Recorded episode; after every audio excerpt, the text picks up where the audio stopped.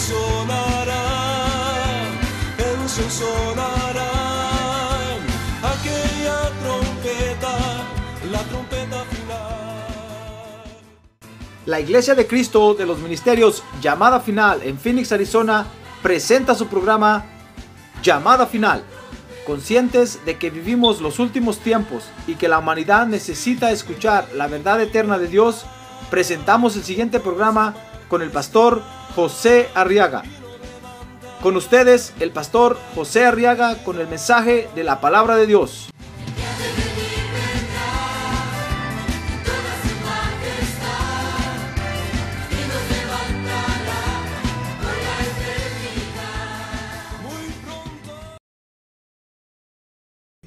En el libro de Esdras, en el Antiguo Testamento, antes del libro de los Salmos, está el libro de Esdras. Capítulo 4. Quiero que me acompañe a ver los versos 1, 2 y 3, los primeros versos de ese capítulo. Dice la Biblia que cuando se enteraron los enemigos de Judá y de Benjamín, de que el pueblo del desierto estaba edificando un templo al Señor, Dios de Israel, se llegaron a Zorobabel y a los jefes de casas paternas y les dijeron, vamos a edificar con vosotros, porque como vosotros buscamos a vuestro Dios. Y le hemos estado ofreciendo sacrificios desde los días de Esar Adón, rey de Asiria, que nos trajo aquí.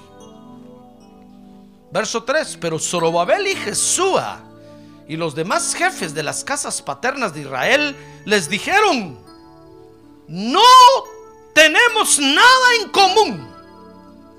Oiga lo que les dijeron, a ver, ¿quiere decirle usted? A ver, en voz alta, no tenemos nada en común. A ver, ¿cómo, cómo, cómo, por dónde estamos? A ver, diga, no tenemos nada en común. Oiga lo que, lo que les dijeron. Para que juntos edifiquemos una casa a nuestro Dios. Sino que nosotros unidos la edificaremos al Señor, Dios de Israel. Como nos ordenó el rey Ciro, rey de Persia. Fíjese que esta declaración de estos creyentes en este tiempo, en ese tiempo cuando estaban edificando el templo, da a conocer, fíjese hermano, cómo es que vivimos nosotros los hijos de Dios. Y quiero que vea conmigo que nosotros vivimos, fíjese, protegiendo celosamente lo que Dios nos ha dado. Mire cómo vivimos, hermano. Qué vida tan emocionante. Vivimos protegiendo celosamente lo que Dios nos ha dado. Porque estamos conscientes de que hay enemigos que no quieren que Dios nos edifique. Como que les da cólera ver que Dios derrama su espíritu sobre nosotros y no quieren que Dios nos edifique.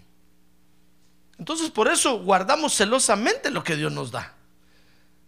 Todo lo que Dios nos da lo guardamos con mucha cautela. Porque hay enemigos que no solo no quieren que Dios nos edifique, sino que no quieren que nos desarrollemos en Dios. No quieren, hermano, vernos como creyentes formados, maduros conocedores de la palabra de Dios y del Dios mismo. Entonces vivimos protegiendo celosamente lo que Dios nos ha dado. Amén. Ahora diga conmigo yo. Ahora diga su nombre yo, José Arriaga. No, no, pero dígalo bien, hermano.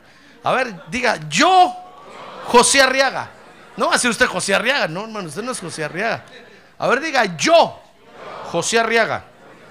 Guardo celosamente lo que Dios me ha dado.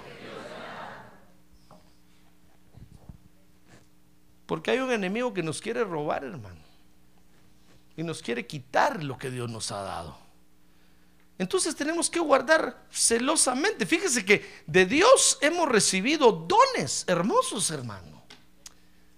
Ya sean dones naturales o sobrenaturales. Dios nos los dio. Y, no- y- y nos dio dones para que aquí en la tierra tengamos algo con que exaltar el nombre de Él. No nos dio dones, fíjese hermano, para que le cantemos al mundo, para que le cantemos a la mujer, para que le cantemos al, al esposo, para que le cantemos al pastor. Pastor, pastor, si puedes tú con Dios hablar. Mire las canciones que le cantan al pastor, hermano. Pregúntale si yo alguna vez. Mire, no, Dios no nos dio, Dios no le dio dones a los hombres para que le canten a- al mundo, a la naturaleza, no. Dios nos dio dones para, para que lo exaltemos a Él, para que levantemos su nombre en alto, para que lo glorifiquemos a Él. Ah, gloria a Dios. Dice el libro de Romanos que fuimos justificados, fíjese, por su gracia. Mire los dones que hemos recibido de Dios, hermano. Fuimos, fuimos justificados por Dios por gracia. No porque fuéramos inteligentes o porque hubiéramos hecho una aplicación y hubiéramos sacado 100 puntos. No, hermano, ni siquiera porque tuviéramos un coeficiente intelectual de 120.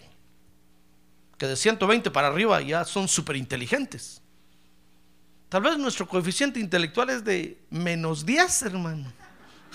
Estamos como la temperatura de este tiempo. Pe- Pero no fue por eso, sino que fue por su gracia. Dice la Biblia que Él quiere, Él tiene misericordia de quien Él quiere tener misericordia. Y un día lo miró a usted y dijo, "A este voy a salvar. Y lo justificó con la sangre de Cristo. ¡Ah, gloria a Dios! Hermano, mire qué emocionante lo que hemos recibido de Dios. No andábamos buscando esto. ¿Qué le parece que le pegamos al gordo? No mira que tiene a un lado. Mire aquí. Nos sacamos el premio mayor, hermano. Andábamos en el mundo errantes y vagando en el pecado. Y un día el Espíritu Santo nos encontró ahí, nos habló al corazón y nosotros le creímos. Y Dios nos justificó. Fuimos justificados por su gracia, dice Romanos 12:6, que recibimos dones por su gracia. Mire, venimos a la iglesia y aquí nos llenó de dones sobrenaturales, hermano. No solo los dones naturales que atraíamos cuando nacimos en la tierra, sino que nos dio dones sobrenaturales por su gracia. Entonces ahora lo menos que podemos hacer, mi estimado hermano, es cuidar esos dones que Dios nos ha dado. ¿No cree usted? Mire, acuérdese que en el mundo es al revés. En el mundo lo que no nos ha costado, ni atención le ponemos, hermano. Por eso cuando, cuando usted se casó y agarró a su mujer y le dijo, y le dijo, subite al caballo, se la llevó, ahora se quiere divorciar de ella, porque nada le costó. Ni siquiera el caballo donde se la montó.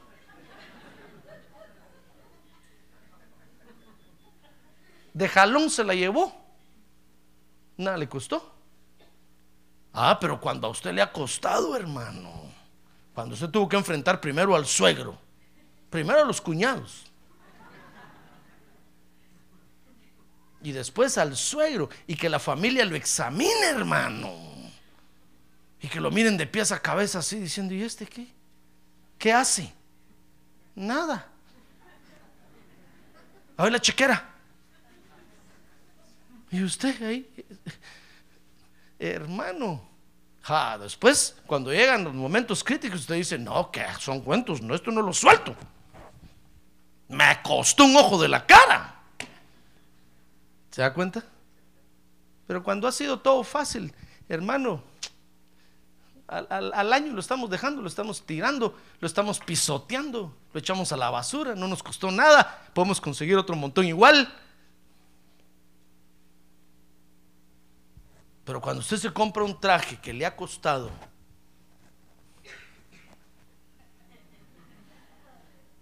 Usted llega a su casa y lo cuelga y lo saca al sol todos los días y lo vuelve a meter.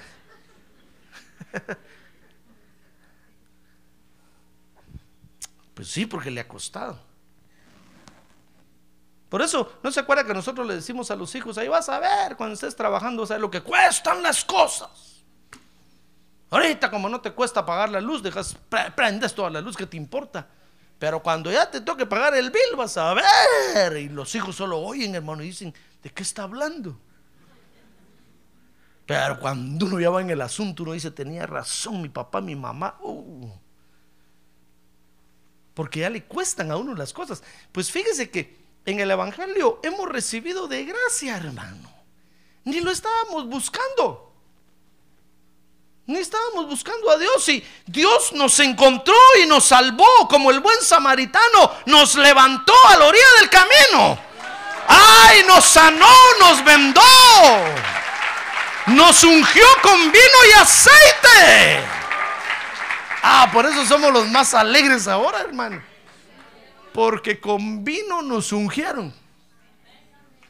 Y, y dice la Biblia que nos pusieron un manto de alegría. Y todo fue por su gracia. Entonces ahora lo menos que podemos hacer es cuidar esos dones que Dios nos dio. Amén. Dice, según de Corintios, dice el apóstol Pablo ahí que no recibamos en vano la gracia de Dios, hermano. Fíjese, y dice la Biblia que ese, ese cuidado precisamente de lo que Dios da fue lo que llevó al Señor Jesús un día a agarrar el látigo y a entrar al templo, hermano. ¿Se acuerda? Dos veces entró en su templo, entró al templo de Jerusalén a hacer eso al principio de su ministerio y al final de su ministerio. Dice que ese celo por lo que Dios da. Y al ver que los hombres no les importaba, hermano, al ver el Señor haber dicho cómo le cuesta a mi padre mandar la bendición para estos. Y miren, ni, ni al culto van y se van al culto a platicar, van. Ahí estaban todos los cambistas, dice, y los vendedores de ofrenda dentro del templo, hermano. Y el Señor agarró un látigo, entonces se enojó tanto y dice que lo sacó a puro latigazo. Y entonces dice ahí, mire conmigo, Juan 2.17. Dice Juan 2.17, que sus discípulos cuando vieron a Jesús así, hermano, ¿Sabe qué empezó a decir Juan? El apóstol Juan dijo, no, pero si Dios es amor. Dios es amor. Ese pastor tan feo, ¿cómo regaña?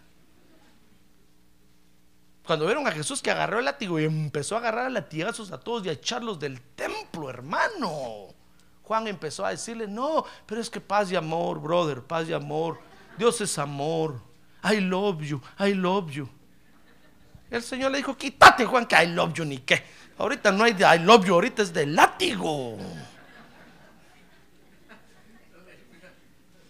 Es que nosotros confundimos, como decía el hermano, la hinchazón con la gordura, hermano. O la magnesia con la gimnasia. No. Mire, el Señor agarró el látigo y echó a todos. Porque dice que sus discípulos se acordaron, Juan 2.17, de que estaba escrito, el celo por tu casa me consume.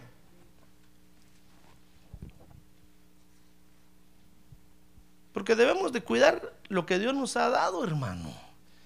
Mire, usted Dios, Dios lo salvó, ¿sabe usted eso? Pero ¿sabe usted cuánto le costó a Dios para salvarlo? Le costó la muerte de Jesús en la cruz. La sangre de Cristo. Dios lo trajo a usted a la iglesia, hermano, y ahora usted está sentado en esa silla. A ver, siéntese, hágase así. Qué cómodo, mientras yo estoy parado aquí, usted bien sentado. Pero ¿sabe usted cuánto le ha costado a Dios esa silla para que usted se siente? Muchas oraciones e intercesiones de muchos hermanos. Dios, hermano, nos ha rodeado de bienes y misericordias. Amén. Entonces lo menos que podemos hacer es cuidar lo que Dios nos ha dado.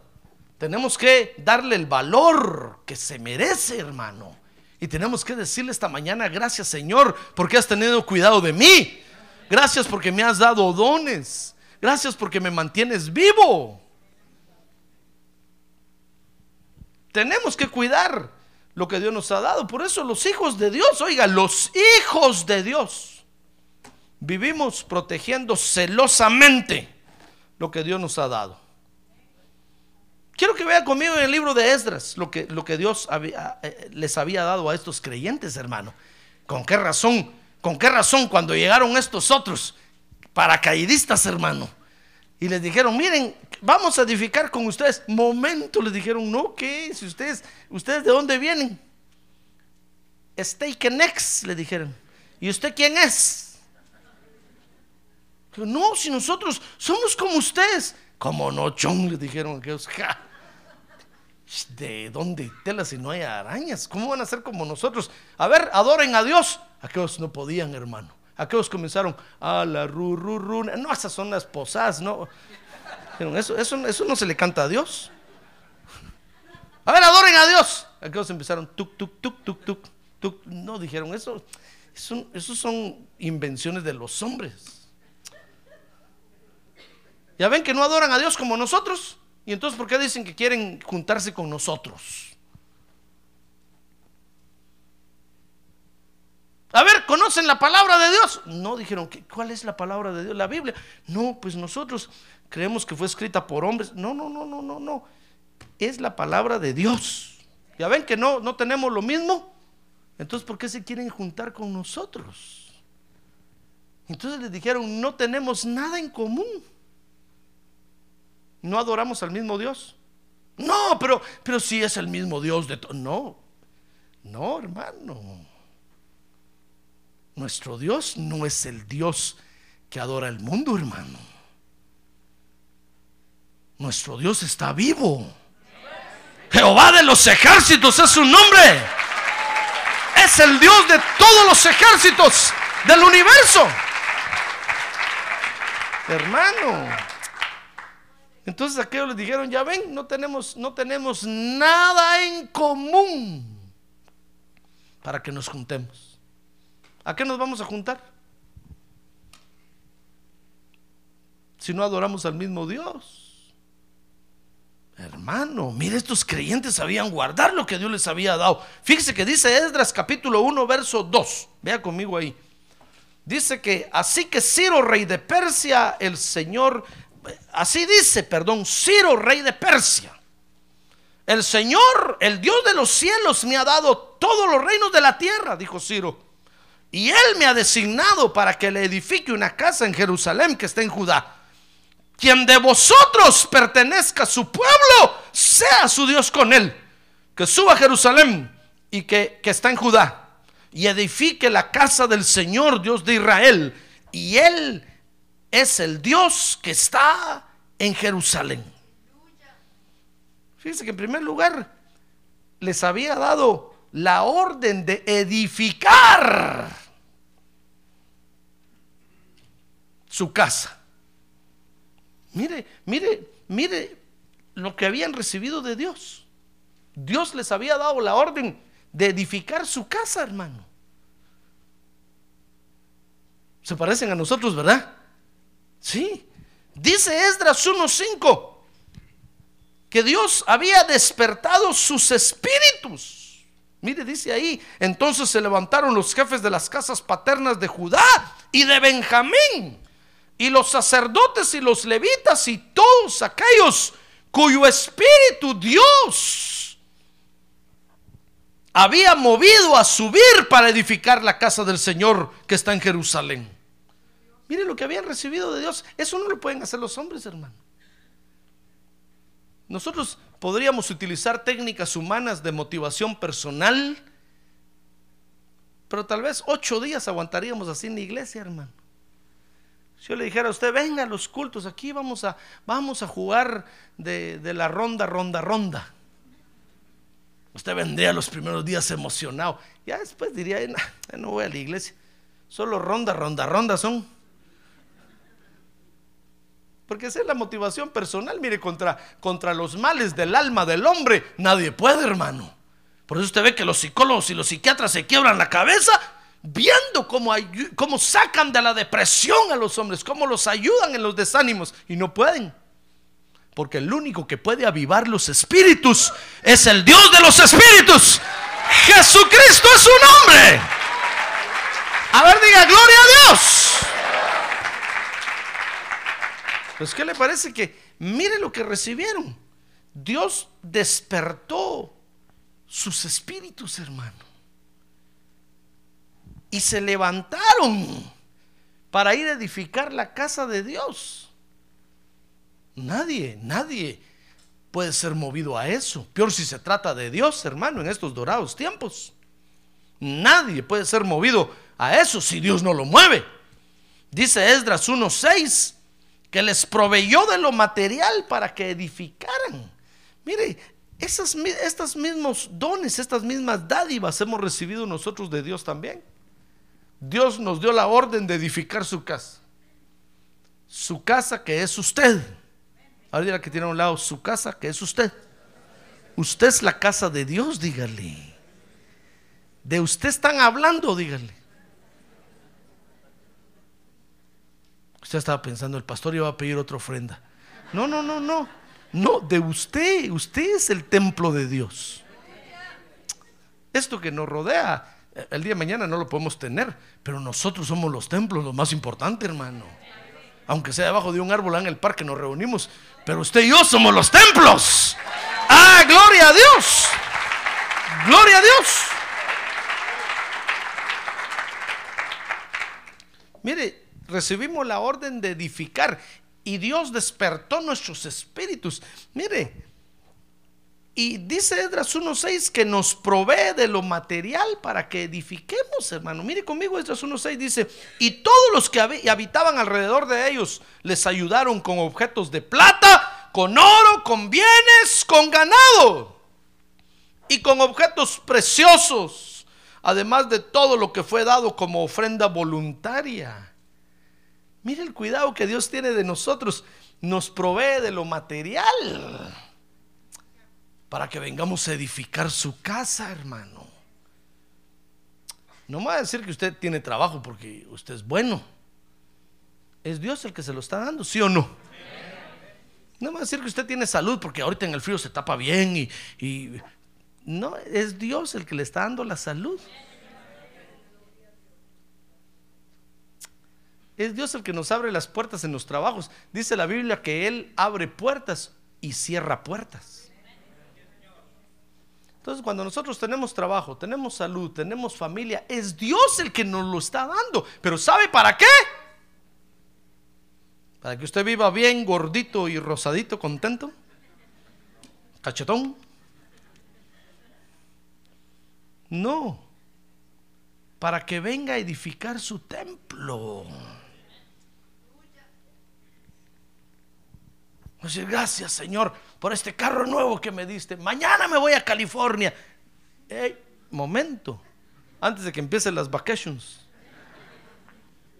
Dios se lo dio para que venga al culto, hermano. Si usted lo agarra para otra cosa, se lo van a quitar, va a ver.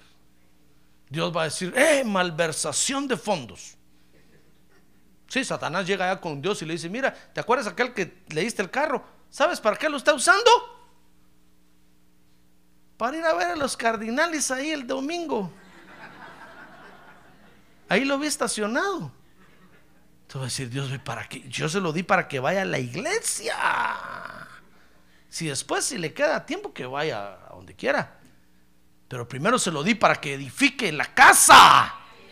Para que edifique el templo de Dios. Y usted lo presta a todo el mundo, hermano. Y para ir- venir a la iglesia no tiene. Dios le dice, pero si te he dado trabajo, te he dado, te, te he llenado de todas las misericordias y los bienes posibles. ¿Por qué no vas al culto? Es que tengo mucho trabajo, quiero dormir. Bueno, entonces te voy a quitar un poco de trabajo. Tal vez un part-time. Tal vez con un part-time tienes tiempo para ir a la iglesia. Y entonces cuando se nos pone la cosa color de hormiga, hermano, se le reduce el ingreso, se le reduce el presupuesto y usted empieza a gritar, Dios, Dios dice, pero es que si te estoy dando y no lo estás usando para lo que yo te lo doy. Acuérdese que ahora tenemos un Señor. Usted tiene un Señor ahora, ¿verdad? Amén, yo también. No somos dueños de nosotros mismos, somos esclavos de Cristo, hermano. Mire, nos provee de lo material para que para que edifiquemos el templo. Dice Esdras 1.7 que nos ha devuelto, oiga, Dios nos ha devuelto lo que el enemigo nos robó. Dice Esdras 1.7 que también el rey Ciro sacó los objetos de la casa del Señor que Nabucodonosor se había llevado de Jerusalén y había puesto en la casa de sus dioses. Mire, ahí estaba Ciro, el rey de Persia, sacando todas las cosas y dándoselas a, los jefes de las casas paternas. Llévenselo para Jerusalén. Esto es de ustedes, no es de nosotros. Ahí estaba sacando todo. ¿Y sabe por qué? Porque Dios le dio la orden. Si no, no hubiera dado nada. Pues, ¿qué le parece que Dios nos está devolviendo lo que el diablo nos robó, hermano? ¿Cuánto nos robó el diablo en el mundo? Nos robó alegría, nos robó gozo, cuántas cosas buenas nos quitó. Y ahora Dios nos las está devolviendo porque le dio la orden al diablo, le dijo, devuélvele lo que le quitaste. Y ahí está el pobre Satanás devolviéndonos todo, devolviéndonos todo. ¡Ah, gloria a Dios! Lo que pasa es que el Satanás le robó a usted y se lo gastó. Y ahora le cayó el juez encima, hermano. Y dice, bueno, le vas a, ¿cómo se lo le voy a dar por año? algo por año. Bueno, ahí está Dios. Cada año le devuelven algo a usted, hermano. Y cada año usted va recuperando, va recuperando, va recuperando, va recuperando. Por eso nuestra vida hoy es mayor que la del año pasado.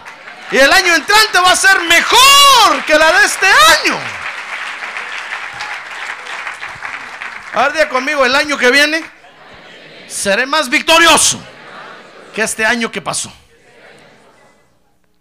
Porque cada vez le vamos a ganando terreno al enemigo, hermano, cada vez. Y el pobre Satanás va retrocediendo, va retrocediendo, va retrocediendo.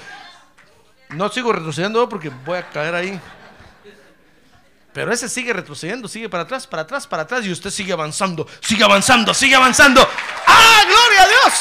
Sigue avanzando. Mire lo que hemos recibido de Dios. Esto habían recibido esos creyentes también. Dios les devolvió lo que el enemigo les había robado. Los vasos consagrados de la casa de Dios, hermano. Allá estaban en Jerusalén y, cuando querían adorar a Dios no habían vasos consagrados. Porque el Nabu se los tenía en Babilonia. Pero cuando Dios dijo, no, no, no, devuélvanlos, porque con esos vasos tienen que servir en el templo. Ah, gloria a Dios, hermano. Gloria a Dios. Mire, por eso, cuando usted vino a la iglesia la primera vez, yo lo miré, fíjese. Yo le dije, Señor, ¿y este qué? Ella me dijo, es un mi vaso. ¿Vaso de qué? De barro, de cartón, de duroport, de teflón. ¿De qué es? Es un vaso de oro. Dijo, Señor. Como es un vaso de oro, de oro, me dijo Dios. Ahí te recomiendo que le des duro.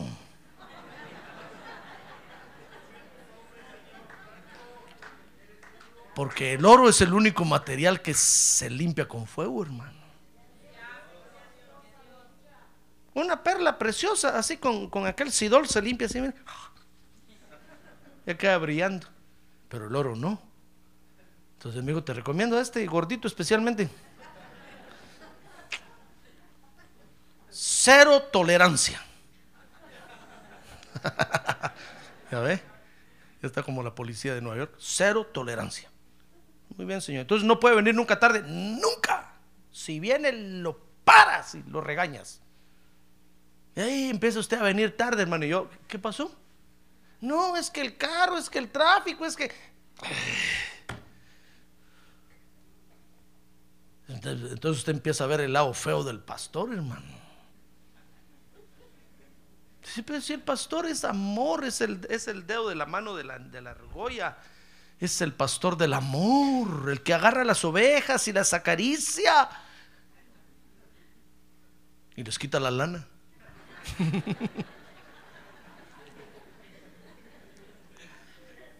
A ella no le gustó, ya ve. Esa es la parte fea del pastor, hermano, que tiene que estar quitando la lana. ¿Sabe? El apóstol le quita la lana al pastor. Eso es fácil, aunque a veces es difícil. Todos los otros ministerios le quitan la lana al pastor, pero el pastor se la tiene que quitar a las ovejas, hermano. Y eso sí que es duro. En primer lugar, porque hay ovejas que no se dejan quitar la lana. Y en segundo lugar, porque hay ovejas que no dan lana, hermano. Y uno dice, ¿será lobo este o será gato? ¿Qué será? No da lana. si no es que el Espíritu Santo le habla al pastor, le dice, espérate, espérate, ya va a empezar a dar lana. Lo que pasa es que vino del mundo pelón. Y ahorita le va a empezar a salir la lana poco a poco. Aliméntalo, aliméntalo, aliméntalo. Y vas a ver que dentro de un año va a producir lana. ¡Ah, gloria a Dios, hermano!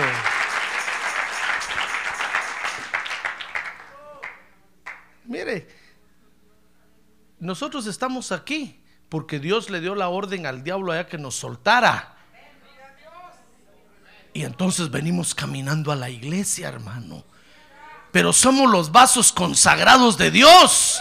Ah, gloria a Dios, los que vamos a servir en su templo.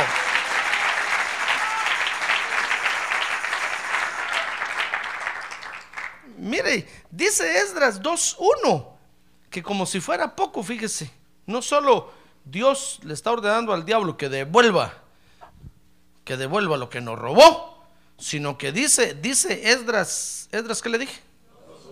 2.1, es que, perdón hermanos, es que es por aquí que ya no veo, pero no es por otra cosa. Es 2.1. Dice que les, les dio, Dios les dio identidad. A conmigo, identidad. Mire, Esdras 2.1 dice que estos son los hijos de la provincia que subieron de la cautividad de los desterrados de Nabucodonosor, rey de Babilonia. Había que, Nabucodonosor había llevado a Babilonia y que volvieron a Jerusalén y a Judá, cada uno a su ciudad. Y usted puede seguir leyendo ahí el capítulo 2 y va a empezar a, leer que dice de fulanito de tal, tantos, tantos, de menganito, tantos, de porque les dio identidad. Cuando estaban en el exilio, hasta la identidad habían perdido, hermano. No sabían de quién eran hijos, no sabían a dónde pertenecían, no sabían. Pero cuando regresaron, Dios les dio identidad igual que a usted y a mí. Mire, ahora usted se encuentra con sus compañeros de trabajo y los evangeliza y le preguntan a usted, ¿y a qué iglesia va? Usted dice, a llamada final. Le dio identidad a Dios, ya ve.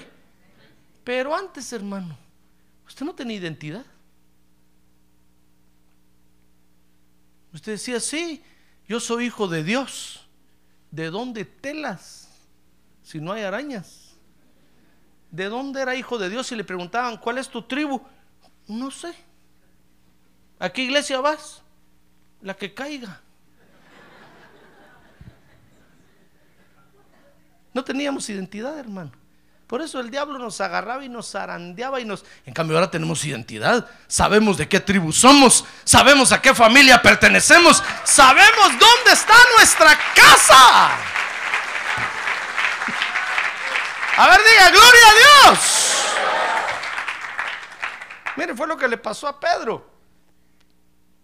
El Señor le dijo, a ver, ¿quién soy yo? Y Pedro le dijo, Señor, tú eres el Cristo, el Hijo del Dios viviente. Y el Señor le dijo, Pedro, eso te lo reveló mi Padre. Por eso yo te digo que a ti te voy a dar las llaves del reino. Mire, le dijo, tú eres Pedro. Pedro dijo, ¿what? Peter. Dijo Pedro, no Simón, Nel le dijo. Ya no Simón, ya no te llamas Simón. Nel quiere decir no. No, ya no te llamas Simón, le dijo, ahora te llamas Pedro. Y Pedro recibió una identidad ahí, hermano. Pedro sacó el pecho. Pedro dijo, qué bonito. Ahora sé quién soy. Ahora sé qué te voy a hacer en el reino de Dios. Ahora sé. Ah, gloria a Dios, hermano.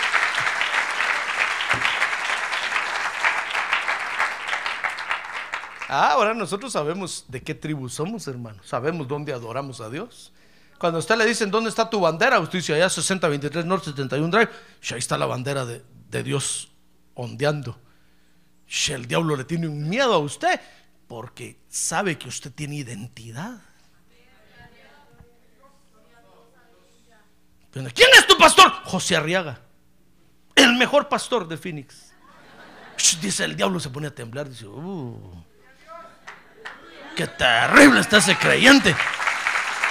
¿Qué identidad agarró?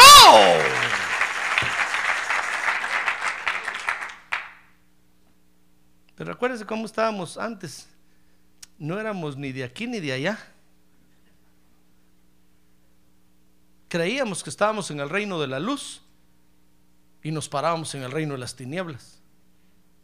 Hasta Satanás se asustaba de nosotros, hermano. Bueno, ¿estás aquí o estás allá? ¿Eres de aquí o de allá? No te pases la frontera. Le hablo en términos que conocemos, hermano, para que usted me comprenda. No teníamos identidad. ¿Sabe que si usted aquí en este país saca la bandera de su país y la pone, todos lo miran raro, hermano? Si usted saca la bandera de Estados Unidos y la pone, más raro lo miran.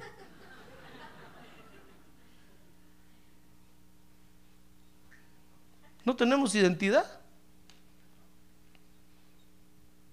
Pero cuando Jesucristo vino a nuestra vida, nos dio identidad. Ahora usted dice, yo soy hijo de Dios. Pertenezco a la tribu, al clan, aquel que se reúne allá en el 6023, ¿no te llamaba final?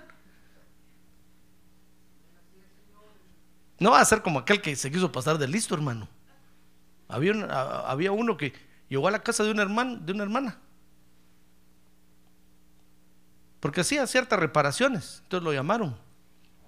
Y entonces cuando, cuando para, por confianza le dijeron, eh, ¿usted es cristiano? Sí, soy cristiano, le dijo. ¿Y a qué iglesia va? A llamada final, dijo. Mi pastor es Joe Arriaga. José Arriaga. Y la hermana estaba adentro. Dice, cuando yo que estaba hablando con su marido, este va, cuando yo eso, digo, oh, es un hermano, entonces yo lo conozco. Y salió a ver, cuando lo miró, dice, que digo, no, este nunca lo he visto en la iglesia.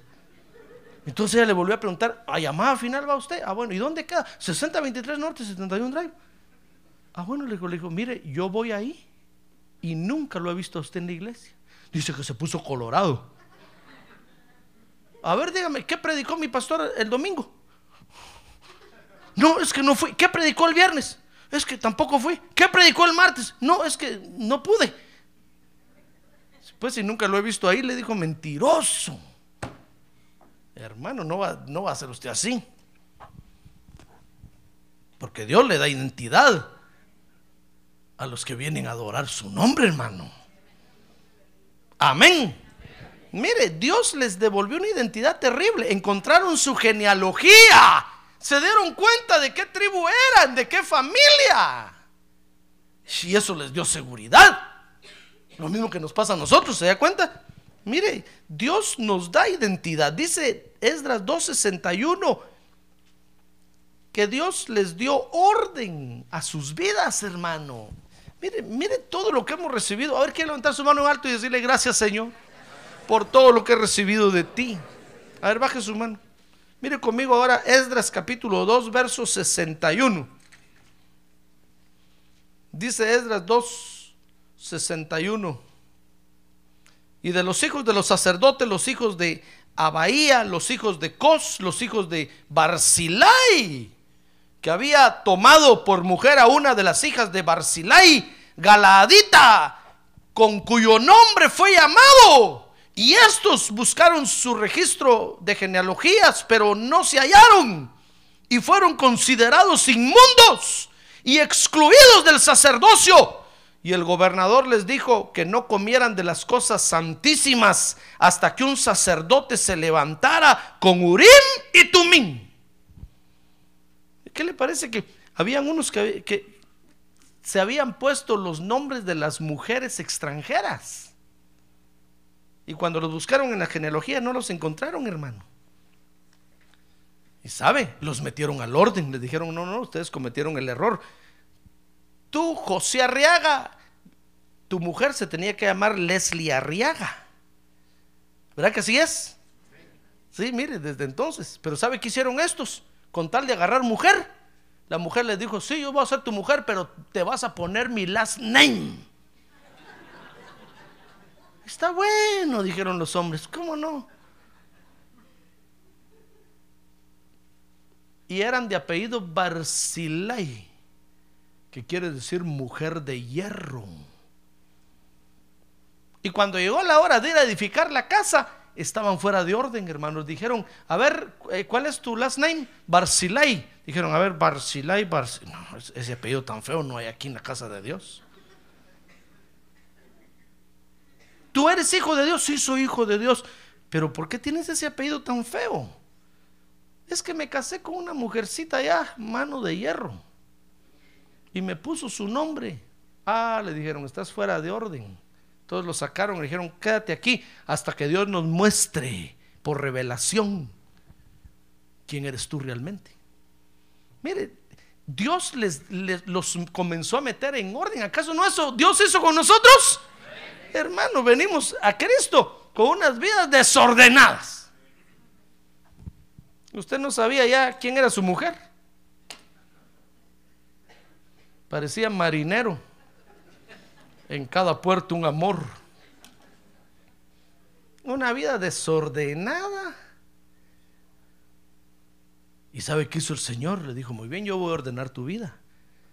Reconoce a tu mujer primero, cásate con ella. Y usted dijo, ¿y hay que casarse pues? Claro.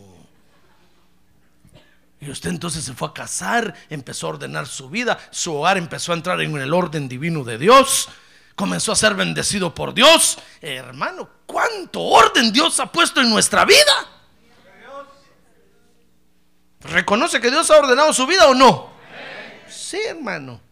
Mire, dice Esdras 2.64 que les dio valor a su existencia. Y dice Esdras 2.68 que les dio libertad para ofrendar. Mire, porque ese es un don de Dios, hermano. El hecho de que usted se meta la mano a la bolsa, saque la billetera y le dé su dinero a Dios, no crea usted que cualquiera lo hace. No. Es solo cuando Dios le, permite, le da a usted el don de dar. Entonces usted lo hace con alegría. Dios lo libera. Y entonces usted recibe libertad para agradar a Dios en eso. Mire cuántos dones Dios le ha dado. Entonces, lo menos que tenemos que, podemos hacer ahora, hermano, es cuidar lo que Dios nos ha dado. No va, no, va a creer usted que usted da cuando usted quiere. Si Dios no quiere que usted dé, usted no da nada. Aunque usted venga y llore y diga, Dios, te voy a dar todo, Dios va a decir, no, no quiero nada de ti. No le va a recibir nada, hermano. Por eso, si usted aguanta estar despierto durante la predicación, es un don que Dios le ha dado, hermano. Mire cuántos se duermen, mira el que tiene a un lado. ¿Ve acá se durmió? ¿Ya ve?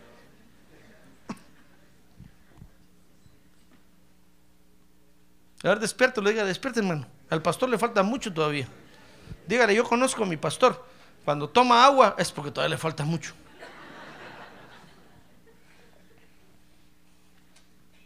Ánimo, a ver, dígale, ánimo, hermano, ánimo. ánimo, ánimo, el culto sigue, dígale, el culto sigue, no ha terminado. Ya casi está, ya se está despidiendo usted haciendo así, mira. No, todavía no ha terminado el culto, hermano. Ni me haga esas señales, pero pues, hoy no termino. Sí, tal vez así el pastor ya termina. esas señales no las entiendo. Entonces el cuidado que debemos de tener, fíjese hermano, quiero que vea esto conmigo, por eso le dije despertar al que tiene un lado, porque esto es lo más importante. Yo sé que usted ha recibido muchas cosas de Dios, yo podría seguirle sacando ahí en el libro de muchos, pero ya no quiero porque Ya lo veo que usted ya está así, decir, pastor, eso ya lo sé. Va, yo sé que ha recibido usted muchas cosas de Dios, muchas. A ver, quiere levantar su mano y decirle gracias Señor porque he recibido mucho de ti. Baje su mano ahora. Entonces quiero que vea conmigo el, el cuidado que debemos de tener, hermano. Porque el enemigo, dice la Biblia, que anda como león rugiente, viendo a quién devorar. El enemigo le quiere robar eso. El enemigo, mire, toda la belleza que Dios le ha dado y de la que Dios lo ha, lo ha adornado a usted, el enemigo se la quiere quitar. El peinado bonito que Dios le dio, el enemigo lo quiere dejar pelón, hermano. Estoy hablando figuradamente. todo lo que Dios le ha dado. Entonces quiero que vea conmigo. Dice Esdras 4.1 que el cuidado que debemos de tener por lo que Dios nos ha dado incluye primero Esdras 4.1. Identificar a los enemigos de la obra de Dios. Póngales el ojo. Esdras 4.1. Dice que cuando se enteraron los enemigos de Judá y de Benjamín de que el pueblo del desierto estaba edificando un templo al Señor de Israel, primero tenemos que identificar a los enemigos, hermano.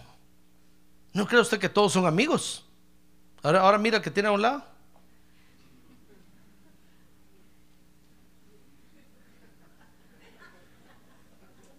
Primero usted tiene que identificar a los enemigos. ¿Por qué se le quiere robar lo que Dios le ha dado? ¿Ya se dio cuenta? Primero hay que agarrar la tarea de identificar a los enemigos. Fíjese que estos, cuando estaban en Jerusalén, empezaron a ver quiénes hablaban mal de la obra de Dios. Empezaron a ver quiénes eran los que solo criticar y criticar, los que murmuraban y empezaron a decir, ah, aquí no todos somos de los mismos, dijeron. Aquí hay un montón de colados. No tenemos nada en común con ellos. Y empezaron a identificarlos, empezaron a identificarlos, empezaron a identificarlos. Usted es el templo de Dios. Entonces van a haber enemigos que le lo van a querer detener para que usted edifique el templo de Dios. Y usted lo primero que tiene que hacer es identificarlos. Habría conmigo, identificarlos. Dice Edras 4.2 que lo segundo que tenemos que hacer para cuidar lo que Dios nos ha dado es reconocer las diferencias que tenemos con ellos, hermano. Mire conmigo, Esdras 4.2. Fíjese que estos ya habían identificado a los enemigos. Entonces dice Esdras 4.2 que se llegaron a Zorobabel y a los jefes de las casas paternas, estos enemigos, y les dijeron, vamos a edificar con vosotros. Porque como vosotros buscamos a vuestro Dios. ¿No ha oído que eso dice la gente hoy afuera? Si es el mismo Dios que todos adoramos. Mangos. No. Ahora tenga cuidado cuando usted le diga, no, véngase, si es el... No, hermano. Nuestro Dios no es tan feo como el Dios de ellos. Entonces dice Esdras 4.2 que le, dijeron, buscamos a vuestro, Dios, a vuestro Dios y le hemos estado ofreciendo sacrificios desde los días de Saradón, rey de Asiria, que nos trajo aquí. Cuando dijeron eso, hermano, aquellos dijeron, uh, ¿quién nos trajo aquí? El rey de Asiria. Oh, dijeron, qué raro. Dice, miren, porque dice Esdras 4:3, pero Zorobabel y Jesúa y los demás jefes de las casas paternas de Israel les dijeron, no tenéis nada en común con nosotros para que juntos edifiquemos una casa a nuestro Dios, sino que nosotros unidos la edificaremos al Señor, Dios de Israel. Entonces le dijeron, como nos ordenó el rey Ciro, rey de Persia. Mire, ¿A ustedes quién les dijo? El rey de Asiria. O dijeron, no, no, no, no. A nosotros el rey Ciro de Persia fue el que nos mandó aquí. Él fue el que nos soltó. ¿A ustedes quién nos soltó? El rey de Asiria. O no dijeron. ¿A nosotros quién nos soltó? El rey Ciro. Uy, dijeron, hay una diferencia. Qué casualidad. Entonces tenemos que identificar las diferencias que hay, hermano. Porque el enemigo se le va a acercar a usted diciendo, no, si yo también soy creyente, y va a poner la cara de creyente así de bueno.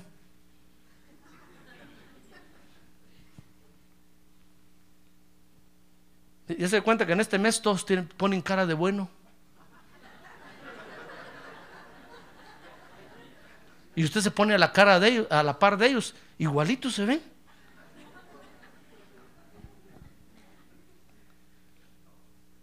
Pero pregúnteles usted, ¿dónde celebras tú el fin de año?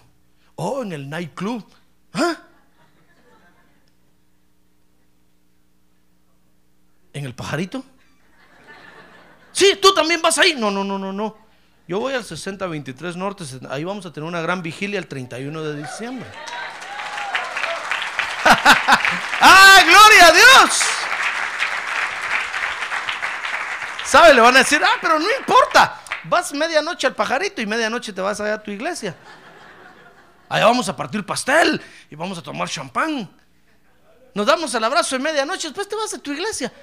Y usted dice, no, qué, qué raro. ¿A dónde vas? Al nightclub. No, yo voy a la iglesia. No, pero no importa. Si todos somos hijos de Dios, usted dice, no, qué raro.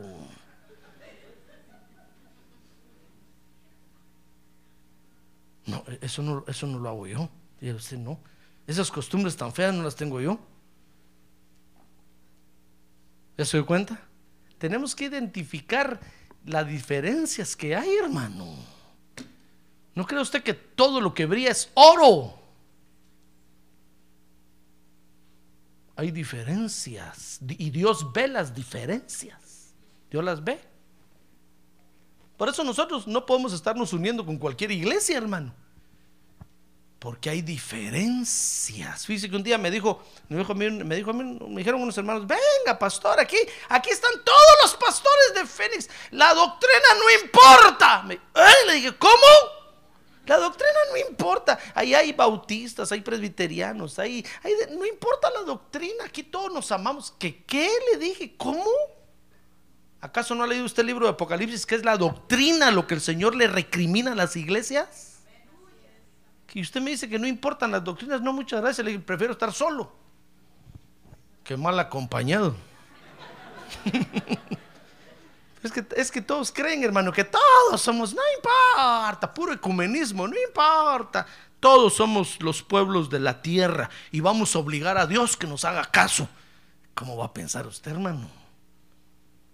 Si no por eso aplastaron a Luzbel y lo echaron del cielo, porque quería obligar a Dios. Dios le dijo, momento, aquel que mando soy yo, dijo Dios. ¿Quién no me vas a decir que tengo que hacer yo? Y ¡bum! lo echó. Y el ecumenismo quiere decir la reunión de todos los pueblos de la tierra para obligar a Dios a hacer lo que ellos digan. Como para decirle a Dios, mira Dios, la mayoría manda. Democracia. Dios va a decir, esto no es democracia, esto es teocracia, aquí mando yo. Y cuando el Señor Jesucristo venga, ¡plum! los va a aplastar, hermano. Ah, gloria a Dios. Porque hay diferencia. Hay diferencia. Entonces tenemos que notar las diferencias y exaltarlas. Y decirles, mira, ¿sabes por qué no, no podemos edificar juntos? Porque mira tú lo que haces. Yo no hago eso. ¿Quemas incienso así? No, yo no quemo incienso. Ahí frente a ese tronco te arrodillas. No, no, yo no, yo solo me arrodillo ante el único Señor de señores que hay. Jesucristo es su nombre. ¡Ah, gloria a Dios, hermano! Claro que hay diferencias. Entonces, no solo tenemos que identificarlos, sino que tenemos que notar las diferencias que hay. Y entonces al notar las diferencias que hay, con esto termino, dice Esdras 4.3, tenemos que concluir declarando, declarándoles, no tenemos nada en común. Dice que Zorobabel y Jesúa Y los demás jefes de las casas paternas de Israel les dijeron, fíjese que usted no, no lee ahí que diga, y el pastor, y mandaron a llamar al pastor José Arriaga para que les dijera, no, ya cada quien sabía, hermano. Ya todos decían, no, no, tenemos que tener cuidado porque el enemigo no quiere que le edifiquemos a Dios. Y se va a querer unir con nosotros para detenernos. Entonces los jefes de las casas paternas de Israel les dijeron, no tenemos nada en común con ustedes para que nos juntemos. No tenemos nada en común. Amén. Así vivimos nosotros los hijos de Dios. Porque es la única forma de cuidar lo que Dios nos ha dado, hermano. Si no, el enemigo nos va a hacer pedazos. Yo me acuerdo que hubo un tiempo cuando en la iglesia alguien empezó a malenseñar la doctrina de la gracia. Y todos cayeron en desgracia. Empezó alguien a malenseñar la doctrina de la gracia. Y mire, hermano, se fueron 50 a emborracharse ese día. Porque entonces podemos. Se fueron resultaron una de borrachos y una de problemas, hermano, terribles. Porque no se, no, no se dan cuenta de que estamos edificando la casa de Dios. Y al edificar la casa de Dios, tenemos que identificar al enemigo. Amén. A ver, déjelo ahí, hermano. Tenemos que identificar al enemigo tenemos que notar las diferencias que tenemos con ellos. Y tenemos que decirles, no tenemos nada en común. Así que cuando usted le digan, ¿por qué no pones tus lucecitas? no, no, no tenemos nada en común. Ah, es que ustedes son sectaristas. No, no es eso. Es que nosotros sabemos a quién adoramos, hermano. No, no, no. No, pero si todos las ponen, pues sí, porque adoran otro Dios. Nosotros no adoramos a ese Dios. Nosotros sabemos a quién adoramos y sabemos a quién le servimos. ¡Ah, gloria a Dios! Hermano.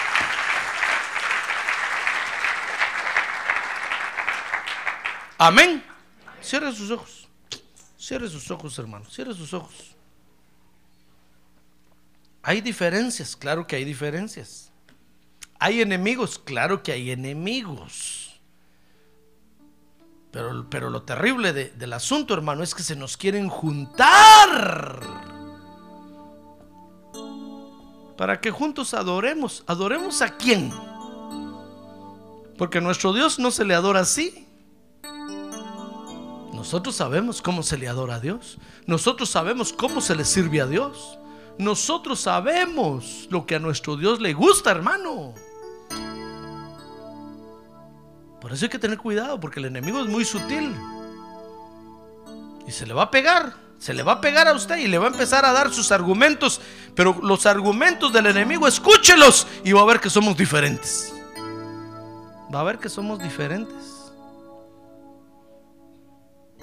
Entonces tenemos que decirles, por el bien de lo que Dios me ha dado y lo tengo que cuidar, no tenemos nada en común. Nosotros adoramos al único y verdadero Dios que hizo el cielo y la tierra, al Dios de Israel, al Dios de Abraham, Isaac y Jacob. Ese es el verdadero Dios. Por eso, ármese de valor ahora, hermano. Porque en estos finales tiempos es cuando más hay que identificar al enemigo. Y es cuando más hay que hacer notar las diferencias. Y es cuando tenemos que levantar la voz en alto que diga no tenemos nada en común para que nos unamos ármese de valor esta mañana, porque así vivimos los hijos de Dios, cuidando lo que Dios nos ha dado. ¿Quiere ponerse de pie un momento ahora y con su mano en alto quiere decirle, Señor, dame valor, Dame fuerza para vivir como hijo tuyo en la tierra. Dame valor en medio de esta sociedad en la que me muevo. Dame valor en medio de este mundo en el que estoy. Dame valor, porque eso dijo el Señor. Fíjese que el Señor le dijo, Padre, no te pido que los saques del mundo, sino que ahí en el mundo que los guardes del mal. Por eso digámosle, guárdame Señor, por favor, guárdame. Guárdame del enemigo que quiere detener la obra que estás haciendo en mí. Que quiere robarme los dones que me has dado. Guárdame Señor y dame valor para enfrentarlo y para encararlo. Y para decirle no tenemos nada en común. Nada en común porque no adoramos al mismo Dios. Padre, ahora estamos delante de ti, necesitados de tu fortaleza.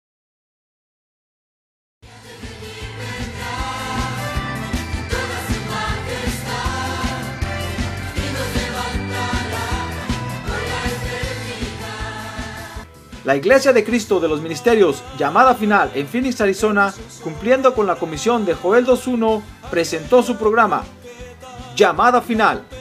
Esperamos que nos vuelva a sintonizar la próxima semana a la misma hora por esta emisora. Los invitamos a nuestras reuniones en el 6023 Norte 71 Drive, esquina con Bethany Home Road. Para mayor información puede llamarnos al 623-934-1259 o visitarnos en la internet al www.llamadafinalphoenix.com.